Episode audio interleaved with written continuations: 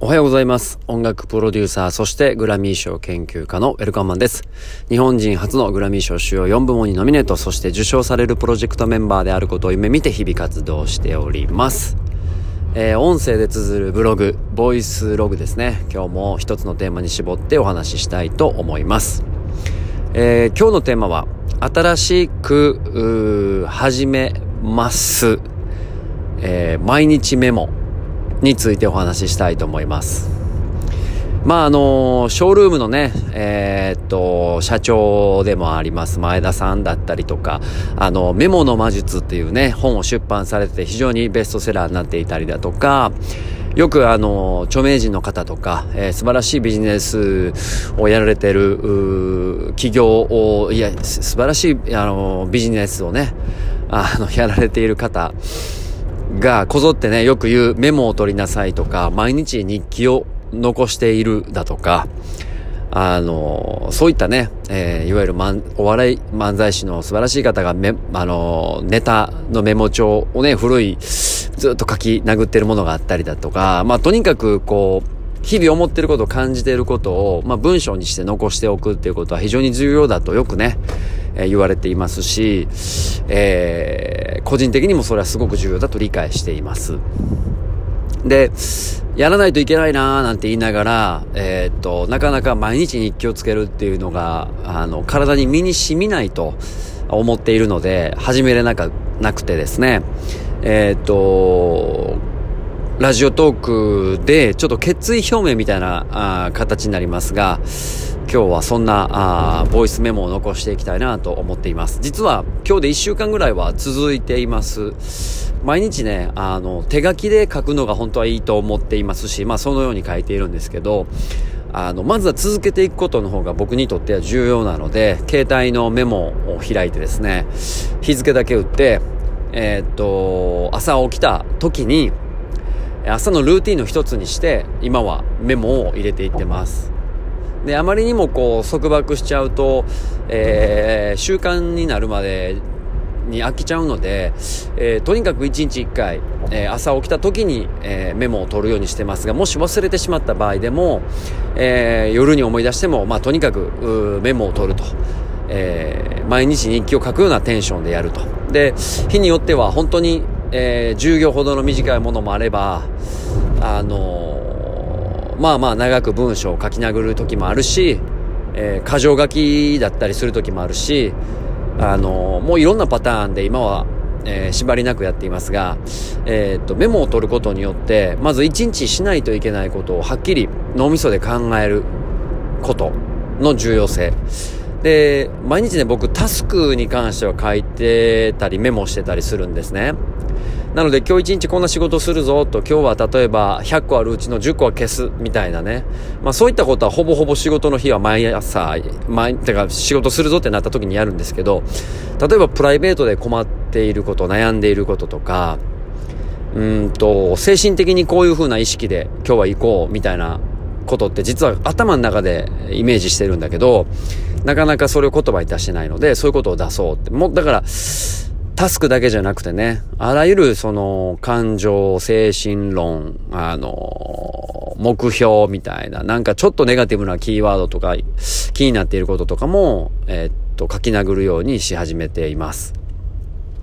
で、これ何がいいかっていうと、ちょっとまた論理的な話になる、なるんですが、えっ、ー、と、今パッと思い出せてないので、ちょっと、そのメモを取る論理的なね、あの、脳みその活性化だったりとか、前頭葉のこの部分が非常に発達するみたいなね、そういった、あの、脳科学的な部分の、あの、話も本当はした方が説得力あるので、ちょっと改めてね、えっ、ー、と、これはラジオトークでしますが、えー、一旦、あの、朝にメモを取ることっていうことをやろうと思ってます。皆さんもぜひやってみてください。僕今1週間続けてるんですけど、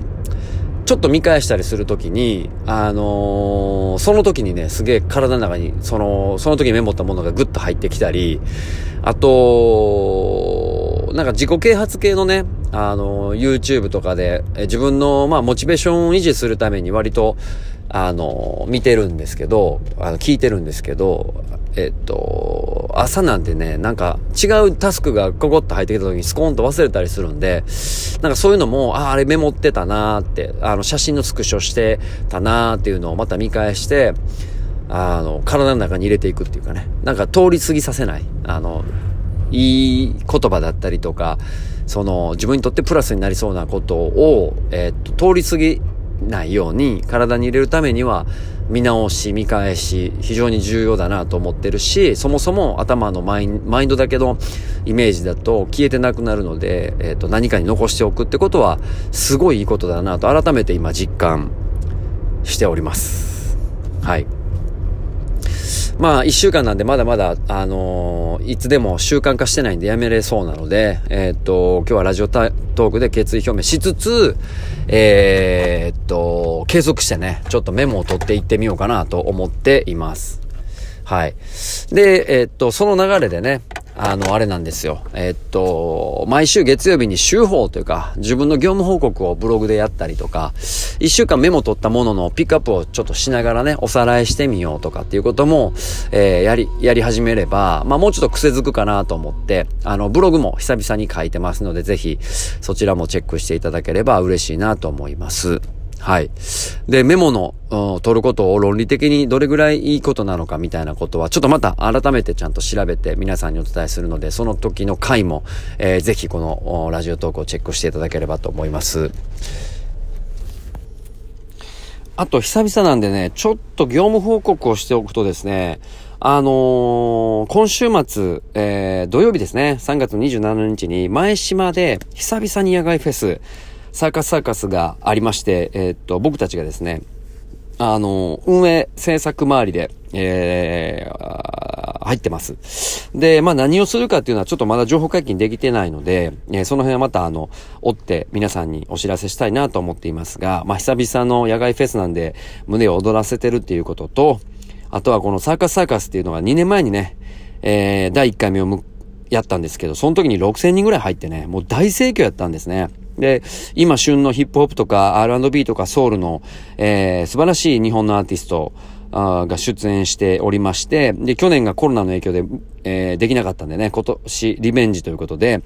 えー、2回目なんですが、えー、非常に盛り上がりを見せているサーカスサーカス、えー、出演者は、え えっとね、イリとか、えー、シラップとか、あとはウィリー・ウォンカとか、えー、素晴らしい、あの、豆腐ビーツとかね、うん、本当に、あの、ジャンルクロスバーオーバーして、えー、素晴らしいアーティストが出演しますんで、ぜひチェックしていただければと思います。はい。でですね、えっと、その他にも少し告知がありまして、先ほど今日のラジオトークのテーマになっていましたが、えっと、ラジオトークでは、こういったセルフマネジメント的な、自己啓発的なものを発信していっております。で、その他にね、えっと、 Road to Grammy English というね、えー、グラミー賞にまつわるニュースをピックアップしながら、英語を楽しく学ぼうというポッドキャストだったりとか、あとはグラミー賞にまつわるアーティスト紹介の、えー、ポッドキャスト。で、さらにね、最近あの、スタンド FM っていう、ボイス、えっ、ー、と、ボイスアプリ。もありまして、こっちはあの、プライベートなことはほぼやってないんですけれども、こっちにもぼちぼちアップしていますので、えー、ラジオトークはどっちかというとセルフマネマネジメントや自己啓発、えー、その他のものは情報発信系だというふうにセグメントを分けておしゃべり、つらつらしてますんで、えー、皆さんぜひ、もろもろチェックしていただければと思います。で、えっと、スタンド FM というね、このラジオトークに似たアプリケーションの方も、えっと、発信しているんですけど、こっちの方がなんか、フォロワー数がね、どんどん増えて再生回数も伸びてるので、もしかしたら引っ越ししようかななんていうのも考えていますので、えー、皆さんその辺もなんかコメントとか情報共有できればなと思っております。さらにさらに、えー、クラブハウスでですね、あのー、ルームがありまして、えっ、ー、と、まあ、言うたら、グループみたいな感じなんですけど、音楽ビジネスの話をしようというグループに入ってまして、で、これがあの、僕が音楽ニューミドルマン、関西支部長を名乗っておりますが、音楽ビジネスをやっている方たちのコミュニティの、えー、メンバーでですね、えー、そのルームを盛り上げようということで、音楽ビジネスの話をテーマに、えー、クラブハウスをやってます。で、僕がですね、4月から毎週月曜日の夜、だいたい9時とか10時ぐらいから、まあ、ぼちぼちやれ、やろうかなと思っているので、ぜひ、えー、皆さんご参加いただき、音楽ビジネスのお話をですね、音声で、えー、だらだらと、えー、語り合おうじゃないかということで、えー、考えておりますので、ぜひそちらも遊びに来てください。はい。ということで、えっ、ー、と、まあ、卒業シーズン、そして来月から入学シーズン、出会いと別れの年が始まりますが、あ季節でございますが、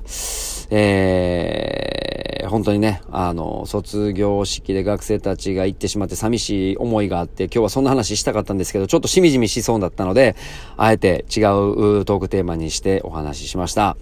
この話もいっぱいしたいなと思ってますが、またタイミングがあればしたいと思ってます。それでは、えー、3月、暖かくなってきたんでね、はい。えー、桜ももうすぐ、咲くと思いますが、新しいシーズンを待ちわびながら、アフターコロナを、えー、しっかりと社会復帰しつつも、えー、新しいビジネスモデルを作ってね、みんなで盛り上げていきましょう。以上、ブラッシュミュージックのウェルカムでした。